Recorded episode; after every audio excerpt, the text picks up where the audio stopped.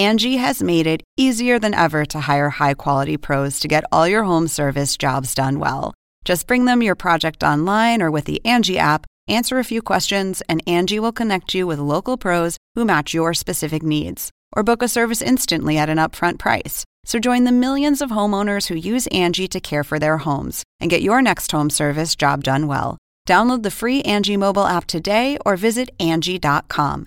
That's A N G I.com.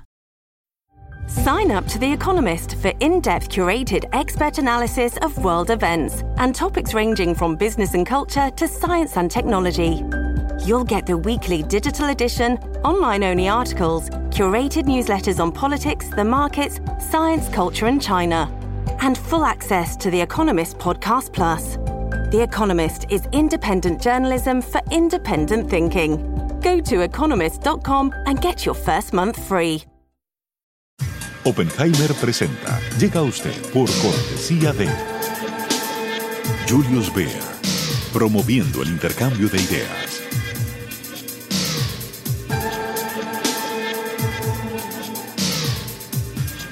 Sodimac Home Center. Sueña, lo hacemos posible.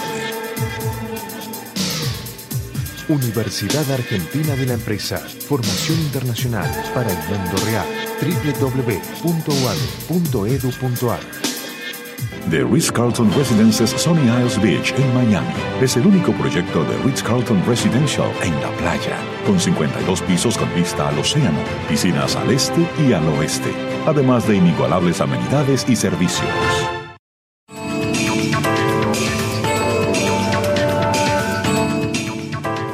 Hola, ¿qué tal? ¿Cómo les va? Soy Andrés Oppenheimer. Gracias por estar con nosotros. Hace pocos días nos sorprendió leer la noticia de que un equipo de científicos en Estados Unidos inventó un robot que escribe novelas de terror. ¿Escucharon bien? El equipo del MIT, el eh, Massachusetts Institute of Technology, creó este robot llamado Shelley. Lo alimentó con 140.000 cuentos de terror. Apretó una tecla y Shelley empezó a escribir cuentos de terror originales y al parecer bastante pasables. Nos picó la curiosidad y hablamos con uno de los creadores de este robot, el profesor Manuel Cebrián. Yo creo que la automatización lo que puede dar es lugar a una era en la que la gente sea más creativa y dedique su energía y su tiempo a inventar cosas en vez de simplemente repetir o reemplazar tareas muy sencillas. Vamos a ver todo lo que nos dijo el doctor Cebrián y después ya que estamos hablando de literatura, vamos a tener a dos de las figuras literarias más exitosas del momento en España y América Latina. Vamos a tener a la escritora española María Dueñas, la autora de El tiempo entre costuras, que ha vendido más de 3 millones de ejemplares en 28 idiomas y ha sido difundido en todo el mundo como una serie de televisión de Antena 3 y Netflix. Ella acaba de escribir un nuevo libro llamado La Templanza, que también está a punto de convertirse en una serie de televisión realmente los personajes vienen lo último. Después ya llega un momento en el que le echamos un cariño inmenso a los personajes y ellos adquieren todo el protagonismo. Pero, el protagonismo, pero en principio sí, trabajo sobre siempre escenarios y momentos y, y coyunturas que a mí me seducen por alguna razón. Y acto seguido hablaremos con Rey Loriga, el escritor español que acaba de ganar el premio Alfaguara del 2017 por su novela titulada Rendición. El premio Alfaguara es un premio de 175 mil dólares y el jurado, presidido por la escritora mexicana Elena Poniatowska, eligió la obra de Loriga por sobre 664 manuscritos, incluyendo 305 de autores españoles, 107 de argentinos, 91 de México y 50 de Colombia. Bueno, empecemos con el robot que escribe libros, que escribe libros de terror. Hace pocas horas hablamos con el profesor Manuel Cebrián del MIT, del Massachusetts Institute of Technology, que fue uno de los tres científicos que crearon este robot. Veamos lo que nos dijo.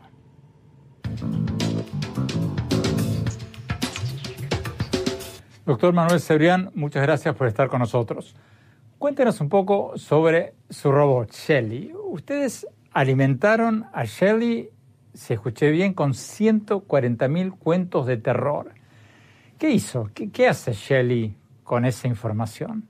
Bueno, Shelley lo que hace es pasar esa información que está escrita por miles de usuarios en, este subreddit llamado No Sleep. durante muchos años, lo que hace Selly es básicamente aprender cómo la gente escribe utilizando una tecnología que nosotros llamamos Deep Learning. Hay gente que la llama redes neuronales recurrentes. Esta tecnología es capaz de aprender cómo secuencias de texto eh, se construyen e intentar emularla. Entonces, ¿escribe novelas enteras por sí sola o por sí solo este robot o, las escribe en colaboración con, humanos? Las dos cosas. Selly lo que, lo que hace es normalmente lo que hizo en los días que se acercaban a Halloween era cada hora empezaba una historia nueva de terror. Esa historia era nueva, se la había inventado ella con lo que había aprendido sobre esas 140.000 historias y lo que ocurría es que cualquier usuario de Twitter podía seguirla en Twitter y participar respondiendo a esa historia que Shelly había comenzado. Si un usuario prefería una historia sobre otra, lo que hacía es continuaba esa historia. Y Shelly, a su vez, lo que hacía era continuar la continuación de esa persona.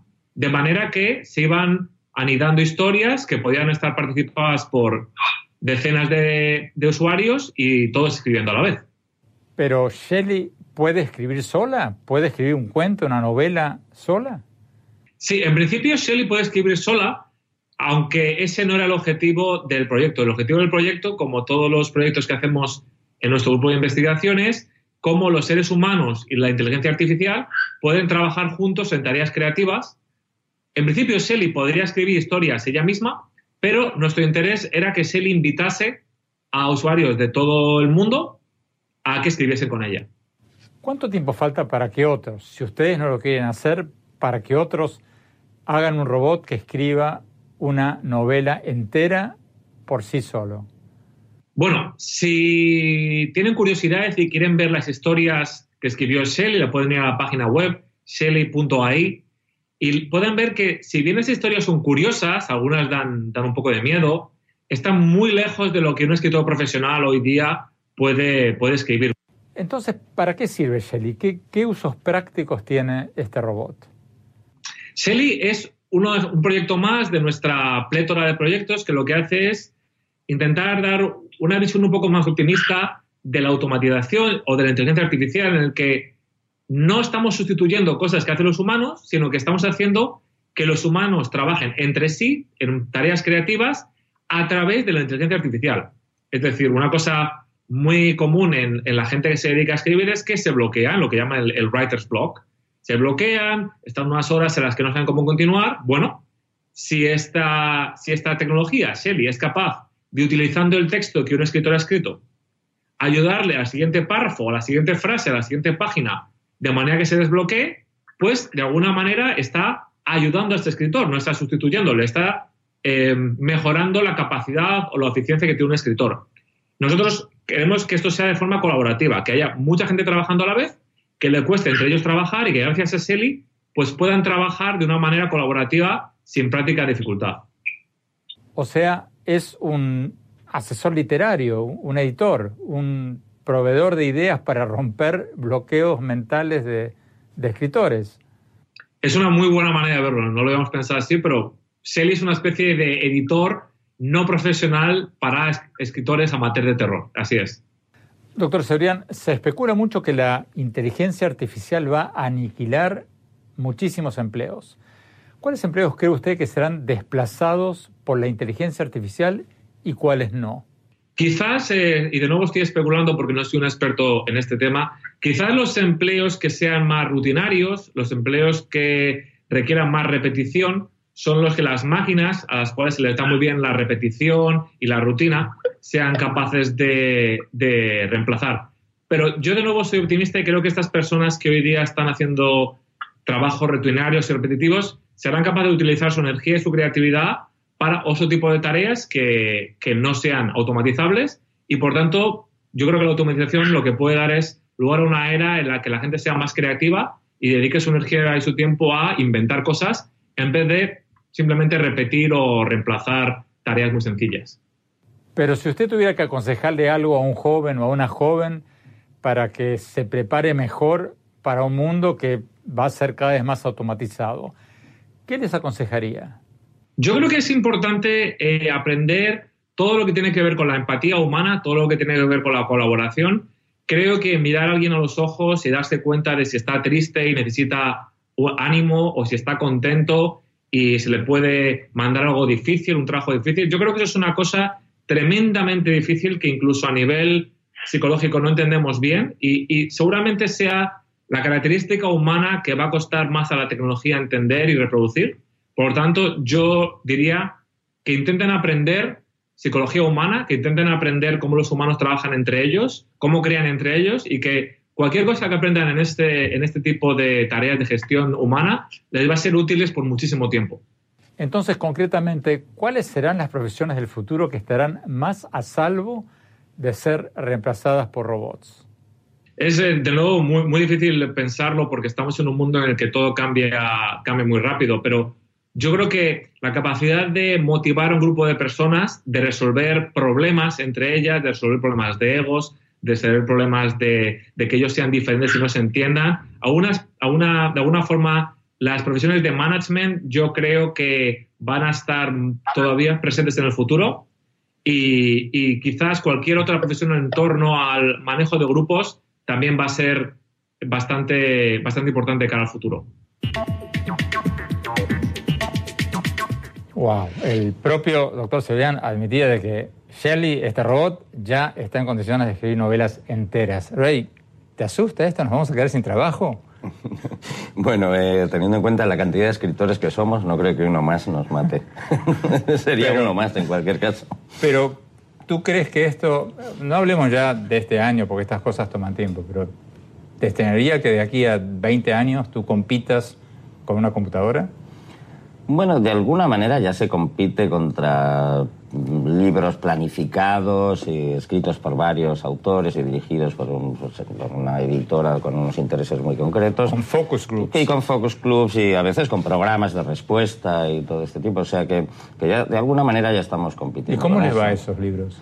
Pues imagino que a unos bien y a otros mal. Esto es como, como el juego, ¿no? Que, como el ludópata que solo te cuenta cuando gana. Nunca te va a contar cuando pierde.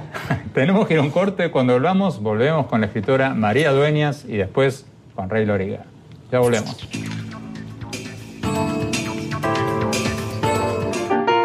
Sueña con ser el papá que tiene las herramientas para hacerlo todo. Busca, encuentra, compara Descubre la que siempre habías querido. Ven a Sodimac Home Center y llévate una o llévatelas todas. Pruébalas, siéntelas. Compra las herramientas de un super papá sin que te supercueste. Y haz tus super proyectos. Encuentra más, ahorra más. Ven y haz más. Sodimac Home Center. Sueña, lo hacemos posible.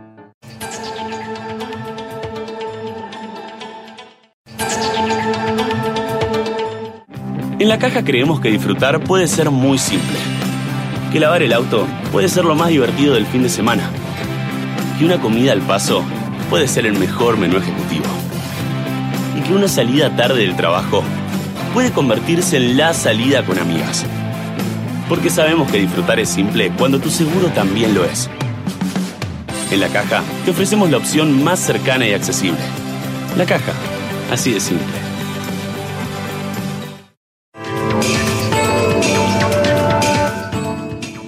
Muchas gracias por seguir con nosotros. María Dueñas es la autora de El tiempo entre costuras, el libro que se convirtió en una serie de Antena 3 y de Netflix y que ha vendido más de 3 millones de ejemplares en todo el mundo como libro.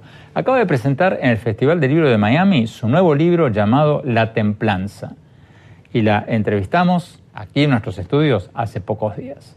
Veamos lo que nos dijo.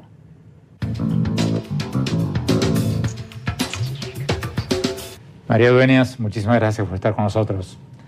María, tienes ya más de 6 millones de libros vendidos, lo digo con sana envidia, eh, traducidos a cuántos, a 28 idiomas. 20 algunos, sí. 20 algunos idiomas. Antes de hablar de tu nuevo libro, La Templanza, estos libros, este libro tiene 540 páginas. ¿Cómo, ¿Cómo ves tú el futuro del libro cuando Estamos en la era de Twitter, donde la gente se acostumbra cada vez más a los 140 caracteres, 240. ¿Cómo, ¿Cómo haces tú para entrar un libro de 540 páginas? ¿Tú crees que tienen futuro estos libros? Bueno, yo creo que, llevamos muchos años oyendo unos pronósticos muy negativos. Parece que va a ser el fin de, los libros, el fin del papel, del soporte en papel, pero no acaba nunca.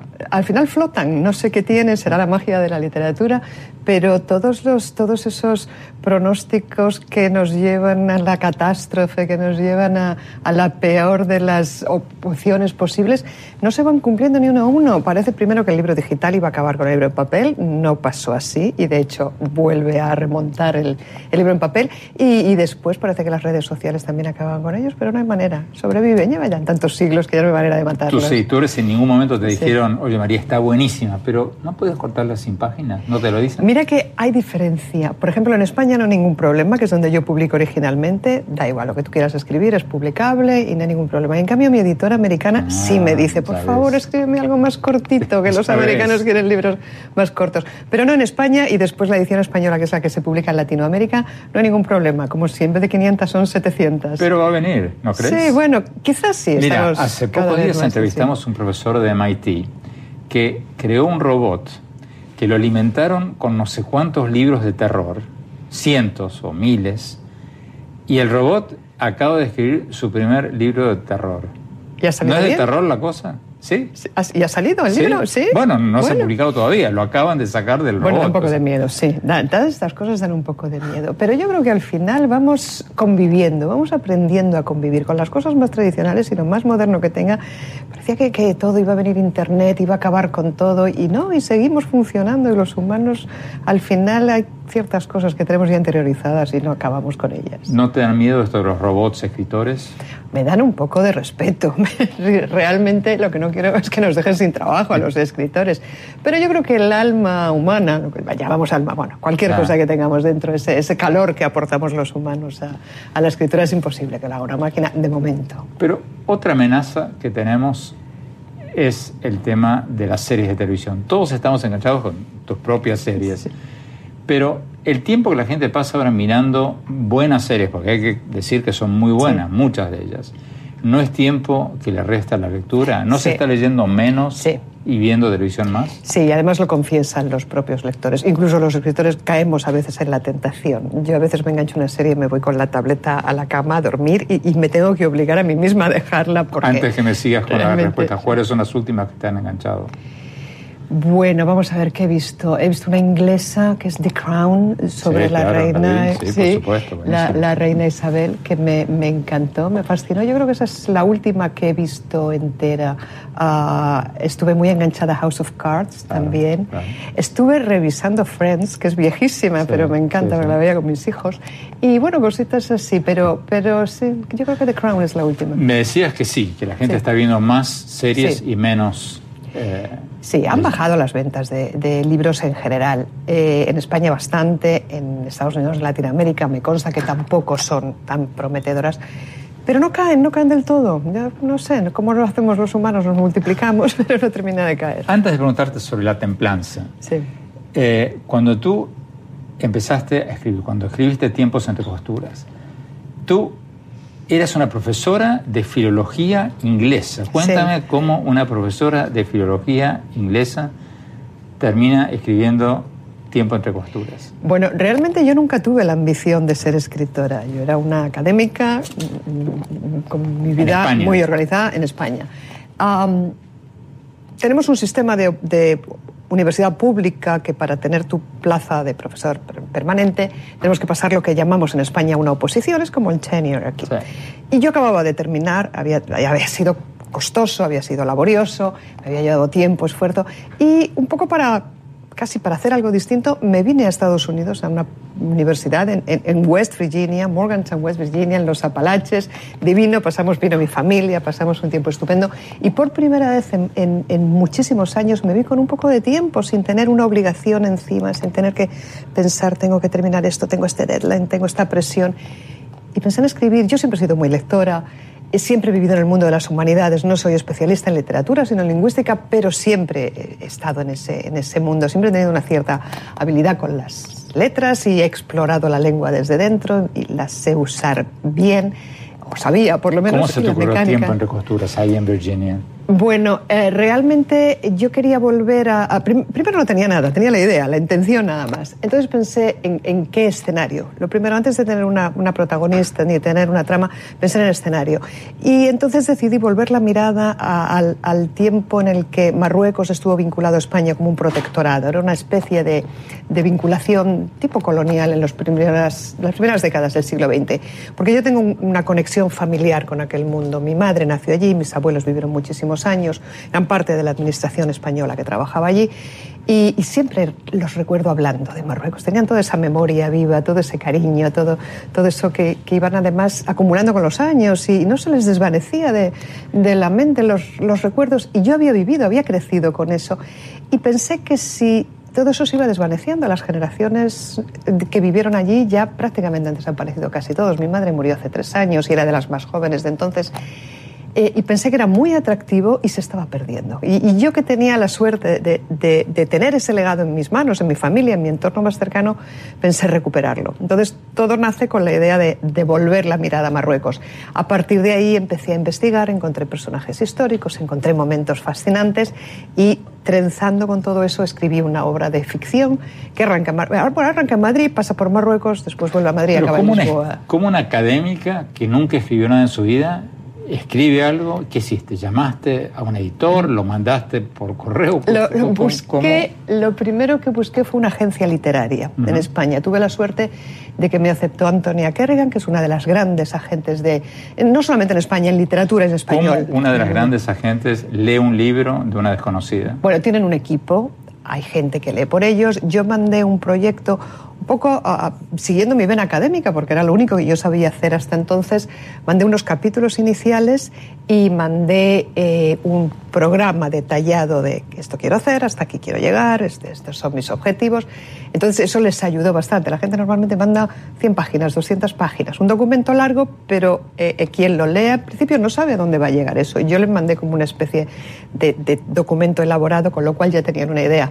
Leyeron los primeros capítulos me dijeron, vale, nos gusta, pero queremos leer más. Y les dije, no hay más, no hay más de momento, pero si queréis puedo seguir trabajando. Y, así fue como, como nació.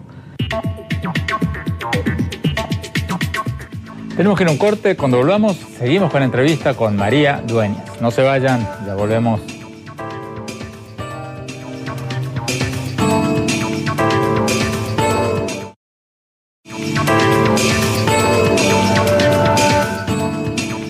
Gracias por seguir con nosotros. Seguimos con la entrevista que le hicimos a María Dueñas, la escritora española cuyo libro El tiempo entre costuras se convirtió en una famosísima serie de televisión de Antena 3 y Netflix y que acaba de sacar un nuevo libro, La Templanza. Sigamos viendo la entrevista.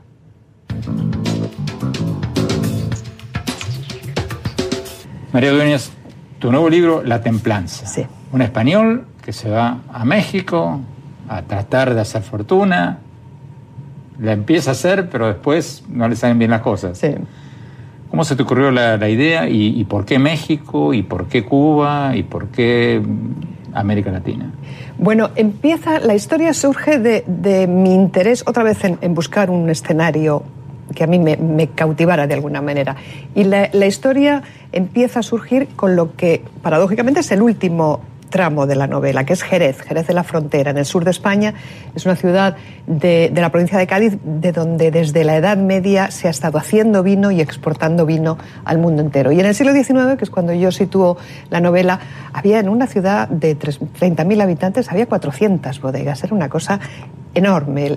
El, comercio vinatero, los exportadores que, venían, que es el vino que salía en barricas. Entonces me parecía aquello fascinante y quería escribir sobre ese escenario. Empecé a investigar cómo fue aquel momento de, boom de, las, aquellas bodegas y entonces supe que algunas de ellas establecieron con lo que se llamaban en España capitales de retorno, que eran el dinero que españoles que habían emigrado a América, habían hecho fortuna y después volvían a España e invertían en negocios rentables.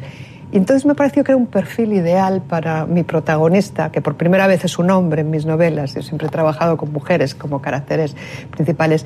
Eh, entonces decidí que fuera un hombre y que hiciera ese recorrido que verdaderamente existió, el emigrar, como tantos hombres del 19, de principios del 20, emigrar, trabajar en las minas de plata en México, hacer fortuna, tener posición estar totalmente vinculado a, la, vida mexicana, ser casi un mexicano ya, y de pronto viene el fracaso, vienen los problemas y hay que retornar a, a, intentar recuperarse. Y hace el camino de ida y el camino de vuelta. O sea, por lo que tú me cuentas de la templanza y de tiempos en recosturas, tú empiezas con el escenario más que con el personaje. ¿Te interesa más la circunstancia histórica el eh, personaje en sí. Realmente los personajes vienen lo último. Después ya llega un momento en el que le tomo un cariño inmenso a los personajes y ellos adquieren todo el protagonismo. Pero, el protagonismo. Pero en principio sí, trabajo sobre siempre escenarios y momentos y, coyunturas que a mí me seducen por alguna razón. En el tiempo entre costuras fue, fue Marruecos, como he dicho, por mi vinculación familiar. En la templanza es Jerez por el vino, porque me gusta mucho el vino en general y el vino de, de Jerez en particular. En mi novela intermedia, que es Misión Olvido, que tiene que ver con las misiones misiones franciscanas en California tiene que ver. Mi, eh, interés viene de, de aquellas Pero son siempre escenarios históricos. Bueno, o sea, ¿no se te ha ocurrido escribir una novela sobre Estados Unidos en la era Trump? No, de momento, de momento no. Bueno, puede ser. Mira que no tengo mm, ningún tipo de cortapisa, quizá en algún momento se me ocurra, pero realmente hasta ahora eh, estas han sido las historias que han ido surgiendo. Así que me apetece escribir algo más contemporáneo. Bueno, mi segunda novela, Misión Olvido, sí tiene, tiene dos tramas paralelas y una es contemporánea. Y ahora con la cuarta en la que ya estoy trabajando también vuelvo un poco hacia atrás. No sé por qué lo hago, pero me tengo que qué la cuarta? Damos una bueno, la, la, cuarta tiene mucho que ver con este país y tiene mucho que ver con, con la población y identidad. Trata de españoles inmigrantes en Estados Unidos eh, y concretamente en Nueva York en los años 30. Eh, nosotros desde España tendemos a pensar que casi toda la, la inmigración española transatlántica fue a Argentina, fue a Cuba y después de la guerra pues a muchos más países, pero los, los gruesos del movimiento fueron a estos países y, se nos olvida o no nos han contado o no sabemos que hubo muchos también que emigraron a Estados Unidos, a distintas zonas y, y, en Nueva York hubo una gran comunidad y sobre eso voy a escribir. María, nos están pidiendo un corte antes de irnos. Tengo que hacerte una pregunta cercana a tu tierra. Entre poco habrá elecciones en Cataluña. Sí. ¿Cómo ves eso? Yo quiero verlo con optimismo, Andrés. Yo quiero que, que, todo vaya bien. Em, lo hemos pasado muy mal todos los españoles, ¿eh? no solamente los catalanes. Obviamente los, los catalanes los han pasado muy mal, los de un lado y los del otro, pero todos, todo el país lo, lo hemos sentido muchísimo, hemos visto con un dolor inmenso y con un desasosiego inmenso todo lo que estaba pasando. Vamos a ver si las cosas se enderezan, vuelve la, cordura y, seguimos conviviendo en paz, que lo habíamos hecho muy bien y es una pena destrozar todo eso. No nos lo ¿Tú crees que ganan los independentistas? Yo confío en que no, confío en que no. Casi todos confiamos en que no, pero vamos a ver. Y ellos parece también que la cosa se está sosegando bastante. Vamos a ver en qué queda. María Crucemos dedos. Muchísimas gracias, gracias, y mucha suerte con la templanza. Gracias, Andrés. Nos están pidiendo un corte. Cuando volvamos, vamos a hablar con Rey Lóriga, el escritor español que acaba de ganar el premio Alfaguara del 2017. Ya volvemos.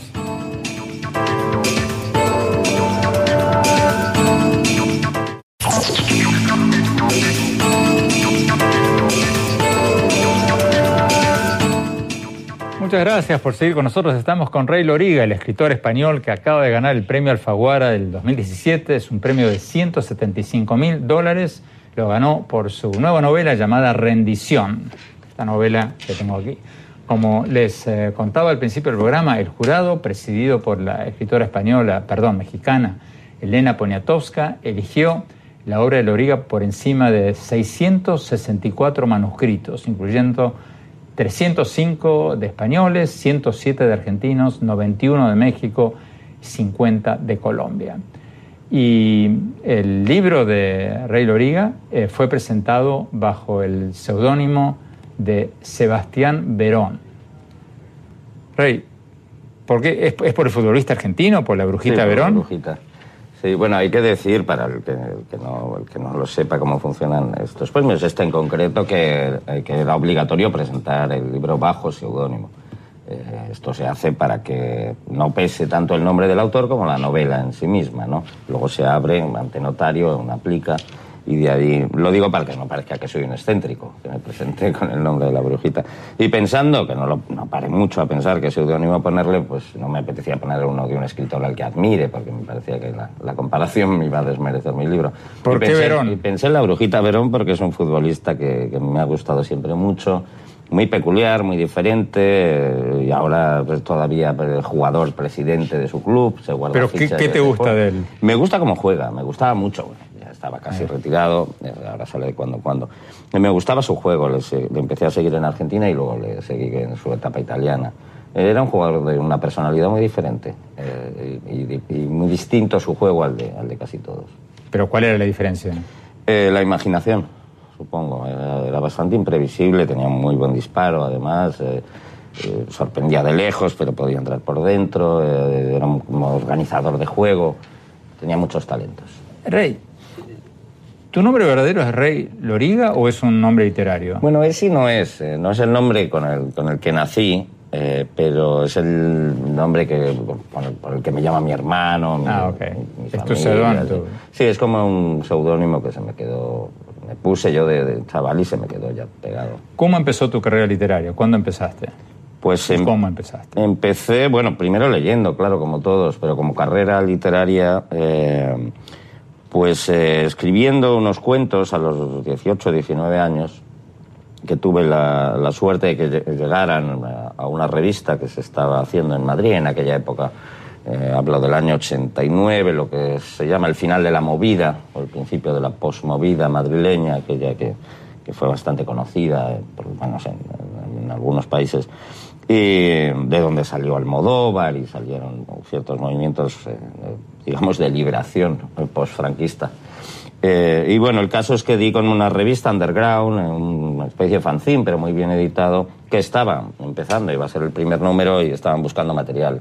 Y mandé unos cuentos míos, les gustaron y empezamos a, a trabajar juntos. Era una revista que hacíamos nosotros, sin ánimo lucrativo, una especie de factory de Warhol, pero, pero en Vallecas, en un, un suburbio de Madrid. Y fuiste, además de escritor, guionista. Sí, durante esa eh, época trabajaba en una tienda para ganarme la vida de vendedor de ropa y, y me apunté a unos, a unos cursos de, de guion que daba Touchstone, una filial de Disney, en aquella época con profesores americanos, unos, unos cursos muy, muy buenos. Y entonces, bueno, siempre tuve la idea de, de escribir eh, novela y, y si podía... Eras vendedor de ropa Mm. y estudiaste para escribir guiones al mismo tiempo. Sí, y luego dejé lo de la ropa y matri- me matriculé en periodismo. Y entonces solo hacía fines de semana o campañas de Navidad, pero era un poco para poder ganarme la vida, claro. Tú leí en algún lado, no tienes teléfono celular, ¿es cierto eso? No, he tenido y ahora vuelvo a tener, lo que pasa es que no suelo llevarlo encima. Eh, pero sí que es verdad que estuve cinco años prácticamente sin, sin celular. ¿Por qué? Porque, porque estaba escribiendo, no sé. Pero- que me molestara en fondo. No, pues no lo sé. Una parte por empeño personal de demostrar que se podía vivir sin, sin celular, sobre todo cuando uno es escritor y está escribiendo una novela. Otra cosa es cuando está de promoción, que tienes que estar contactado y, y hay un cambio en una entrevista o lo que sea, te tienen que avisar. Pero o un viaje o lo que sea. Pero cuando escribes, o Bueno. sea, no tienes que hacer, no tienes que investigar por internet. Sí, no internet que- sí, internet lo utilizo todo el tiempo. O sea, no vivo en una cueva tampoco. ¿Cómo? Internet lo utilizo constantemente. Claro. ¿Cómo funcionan estos eh, premios literarios? Hay gente que dice, bueno, tú fuiste jurado del premio que terminaste ganando. ¿No hay trampitas ahí? Eh, que yo sepa, no. El año que yo fui jurado ganó Antonio Orlando, que además eh, vive aquí en Miami. Y, y yo leí las novelas. Y no tenía la más remota No idea tenía la más remota idea de quién era ninguna de las novelas. Las novelas que nos llegan a los jurados son seis, siete finalistas. porque, Lo leen otros antes. Claro, hay unos filtros, Claro, eso sí, porque claro, ningún claro. jurado del mundo se puede leer 660 novelas o 500 Claro, novelas, porque sería imposible, no, escribiríamos nunca, ni el robot ese que escribe podría hacerlo. Eh, bueno, ese es el de más. Pero, pero a partir de ahí, yo no tenía la menor idea, ni recibí ningún tipo de influencia, ni, ni los otros jurados que estaban, estaba Jorge Volpi, estaba, había otros jurados, eh, ninguno sabíamos de quién era. Y imagino que en este caso ha pasado igual. Hablé con Elena Poniatowska, que además me presentó en México. Y te dijo lo eh, mismo. Y me dijo no tenía la menor idea. Ray, vamos a un corte rápido y hablemos de tu nuevo libro, La rendición. Ya volvemos, no se vayan.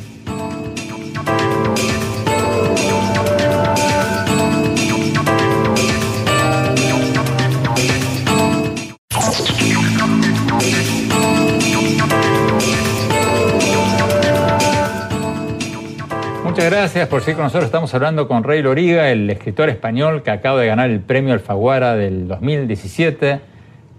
175 mil. ¿Ya los gastaste? Rey? Bueno, lo gas- gasté gran parte en pagar deudas, típico de escritor, y, y otra parte, evidentemente, son impuestos, o sea que no, to- no, no es oro todo lo que reluce. Rey, cuéntanos un poco sobre tu nueva novela, La rendición. Esto es una guerra que lleva 10 años, nadie sabe quién gana, nadie sabe quién pierde, nadie sabe quiénes son los buenos, nadie sabe quiénes son los malos. ¿Qué pasa? Bueno, quería, eh, efectivamente, tal y como lo has contado, la, la novela sucede en un limbo, eh, tanto en un limbo de tiempo como de, espacio, ¿no? Es un lugar eh, que se parece a muchos lugares al mismo tiempo. Todas las guerras, desgraciadamente, son idénticas, todas producen dolor, desarraigo, diáspora, eh, extrañeza, desconcierto. Y, lo que me interesaba era, en vez de, de utilizar la, la visión de un narrador omnisciente que, que sabe todos los detalles de la historia e incluso la topografía de la propia historia, eh, escribirlo desde, el lado opuesto, es decir, un, hombre que, sufre esa situación, pero realmente no sabe qué está sucediendo. Eh, para que no fuese un, truco barato, eh, realmente lo que hago es invitar al lector a la cabeza del propio personaje. El personaje no se lo está tratando de explicar a nadie, se lo está tratando de explicar a sí mismo. Entonces, en ese run run de su mente, él no, cita cuál es su tierra porque él sabe cuál es. A su mujer la llama ella, ella ha subido, ella ha bajado. Eh, y así todo, ¿no? Él, él sí sabe. Es un poco vive. orwelliano, es un poco 1984. Bueno, tiene evidentemente pies eh, en, esa, en, esa- en ese suelo, también en, en Aldous Huxley o en las novelas de Ballard, o, o alguien me ha mencionado con, con razón la, la carretera de McCarthy. eh, eh, viene un poco de, todo, de todo ese mundo, pero en mi cabeza, a lo mejor soy un iluso, yo lo empecé eh, a escribir pensando en los viajes de Gulliver, de, Swift porque lo que más me interesaba de todo el tema era, era la traslación del personaje y cómo eso te afecta a la manera en que te ves a ti mismo. Es decir... eh, O sea, no es una denuncia bélica. No, no es, pero pues, eh, pasa por ahí también. sí, pero lo que más me interesaba era eh, quién, quién, cómo nos vemos a nosotros mismos según qué circunstancias. Es decir, cuántos somos de contexto y cuántos somos de texto real, ¿no? Eh, y, y la metáfora de, de Gulliver, que ahora nos puede parecer simplona, me parece genial, ¿no? Pues soy enano en el país de los gigantes y gigante en el país de los enanos. Entonces, ¿qué tamaño tengo? Rey, no, o sea, no menciona ningún lugar. ¿No tuviste en mente ningún lugar, ninguna guerra en particular? No, curiosamente en el viaje de promoción que me ha llevado por, por 14 países, eh, en cada país han pensado en, eh, en una guerra y, al- y algunos lectores la han- lo han- en Colombia pues han pensado en su propia, en su propia historia y se han sentido identificados. eh, también viniendo de España, alguien ha pensado que quizá hablaba de la guerra civil, que no es el caso. El tema de la droga aparece en esta y en muchas de tus, tus novelas. Sí. O sea, ¿tú crees que vamos a terminar volviendo al tema futurista con el que empezamos el programa del robot que escribe solo? ¿Tú crees que vamos a terminar en una sociedad en que vamos a estar todos drogados, ya sea por drogas químicas o por visores de realidad virtual? ¿Vamos a estar todos idiotizados? Bueno, hay, hay una, hay una expansión virulenta de las, de las drogas legales, por así llamarlo, o, o alegales, que preferiría decir, que son derivados de, de opio en realidad, opiáceos, ya sean sintéticos o, o naturales, que son las, las drogas de la tranquilidad, ¿no? las, que, las que toman, digamos, las madres y los padres sin, sin que parezca que tengan el... eh, El mal nombre. el mal nombre y el estigma social del drogadicto. ¿no?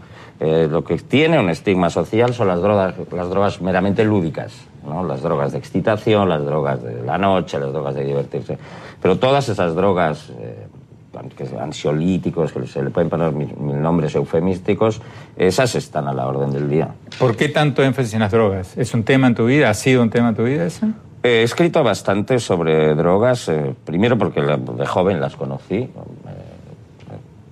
digamos, eh, concienzudamente, aunque, aunque nunca a límites de, de, tener que penar demasiado por el asunto. y luego, pues las he seguido observando como, como una especie de elemento más de nuestra sociedad, es decir, y cómo, y cómo ha ido afectando los movimientos sociológicos, el tipo de, de consumo de drogas y, y también por su poderío económico y macroeconómico. Rey, nos queda un minuto y quería preguntarte brevísimamente un tema de actualidad en, en, en tu país, en España. Dentro de poco hay elecciones en Barcelona. Uh -huh. ¿Cómo ves eso? Pues supongo que como lo estamos viendo muchos, con enorme tristeza, eh, por, porque, porque no sabemos muy bien para dónde va, ni cómo, ni cuántos, ni, ni, ni está tan justa la cuestión eh, en cuanto a números que, ¿Pero quién que, tuvo razón ahí en toda esta es, historia? Es, ¿Rajoy o, o, Puigdemont? Eh, yo pienso que ninguno lo ha hecho bien, sinceramente. Sé que, sé que también se condena ahora mucho la equidistancia, eh, sobre todo en mi país, que hay que tomar partido. Yo me niego a tomar partido por dos decisiones y dos actuaciones que me han parecido ambas eh, bastante equivocadas, la verdad. Y nos han llevado a esta, a esta situación. ¿La del gobierno cuál es? Haber eh, reprimido la manifestación. Bueno, esa, esa, eso ya viene de, de otros, de otros mm. barros, esos lodos. Eh, yo creo que en España se, se, empezó a hablar hace muchos años de federalismo, de, de un arreglo de, de, toda, de todas las, del mapa de las autonomías mediante una posición negociada que se llamó federalismo, como, como hay en otros países de Europa, y, y, tanto el Partido Socialista como el Partido del PP en diferentes turnos se negaron absolutamente a abordar esta cuestión hasta que ha sido demasiado tarde para, para arreglarlo bien. Ahora habrá que arreglarlo mal, de alguna manera. Gloria, muchísimas gracias. Mucha suerte con tu nueva novela, Rendición. Muchísimas gracias. Gracias. ¿eh? Gracias a ti. Vamos a un corte y ya volvemos con mis conclusiones.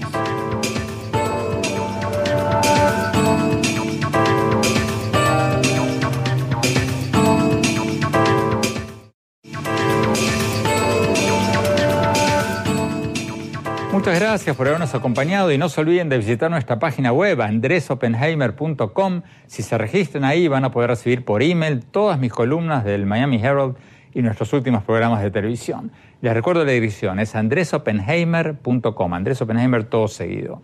Y los espero, por supuesto, en mi página de Facebook, Andrés Oppenheimer, y en mi Twitter, arroba Oppenheimer A, mi apellido y la primera letra de mi nombre. Bueno, mi opinión sobre el tema con el que iniciamos el programa de hoy, este nuevo robot que escribe libros de terror. El robot que, como nos contaba su creador, fue alimentado con 140.000 cuentos de terror y ahora escribe sus propios cuentos. El doctor Manuel Cebrián, uno de los profesores de MIT, del Massachusetts Institute of Technology, que creó este robot, nos decía que los robots como el suyo no van a dejar sin trabajo a los escritores, sino que van a ser una ayuda, que van a colaborar con los escritores. Pero yo tengo mis dudas. Estoy investigando desde hace cuatro años el tema de si los robots nos van a dejar sin trabajo a muchos de nosotros para un nuevo libro que va a salir el año que viene. Y en la investigación para este libro me encontré con que los científicos en su gran mayoría dicen lo mismo, que los robots no van a quitarnos nuestros trabajos, sino que van a ayudarnos, van a colaborar con nosotros. Pero es cierto eso. Hasta ahora, históricamente sí, hasta ahora es cierto. La automatización no ha eliminado más trabajos de los que ha creado. En la revolución industrial del siglo XIX, los trabajadores de los telares manuales de Nottingham salieron a quemar los telares mecánicos porque decían que los iban a dejar sin trabajo. ¿Y qué pasó? Bueno, los telares mecánicos abarataron el costo de la ropa, permitieron que la gente comprara mucho más ropa y eso hizo aumentar el número de trabajadores en la industria textil. Y lo mismo pasó con los automóviles, cuando se inventó, cuando se empezó a producir en serie el automóvil. Los conductores de carretas, los conductores de carretas de caballos, salieron a quemar autos diciendo que los iban a dejar sin trabajo ellos, a los que limpiaban los caballos y a muchos más. ¿Y qué pasó? Bueno, surgieron las fábricas automotrices, que requirieron muchos más trabajadores, se tuvieron que hacer carreteras de asfalto, talleres mecánicos, estaciones de gasolina, todo eso en su conjunto empleó a mucho más gente que antes. Pero la gran pregunta es si eso va a seguir siendo así. Yo tengo mis dudas. porque la tecnología está avanzando mucho más rápido que antes, entre otras cosas por la inteligencia artificial, y está avanzando mucho más rápido que la posibilidad de entrenar a la gente para que los trabajadores de las fábricas puedan ser reentrenados para convertirse en ingenieros robóticos o analistas de datos. El robot del que hablamos hoy está escribiendo ahora en colaboración con autores humanos. Pero su propio creador, el doctor Cebrián, nos decía que podría tranquilamente escribir sus propias novelas solo. Estamos entrando en un nuevo mundo de automatización acelerada. Y yo, no, yo por lo menos no apostaría a que los robots no van a causar un problema de desempleo en un futuro próximo. Ya les contaré más detalles cuando termine el libro. Gracias por habernos acompañado. Hasta la semana próxima.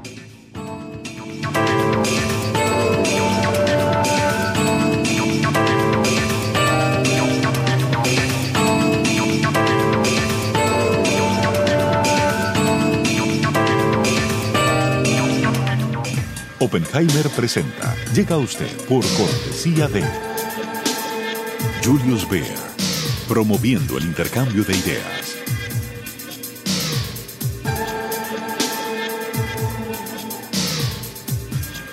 Sodimac Home Center. Sueña, lo hacemos posible. Universidad Argentina de la Empresa. Formación internacional para el mundo real. www.uad.edu.ar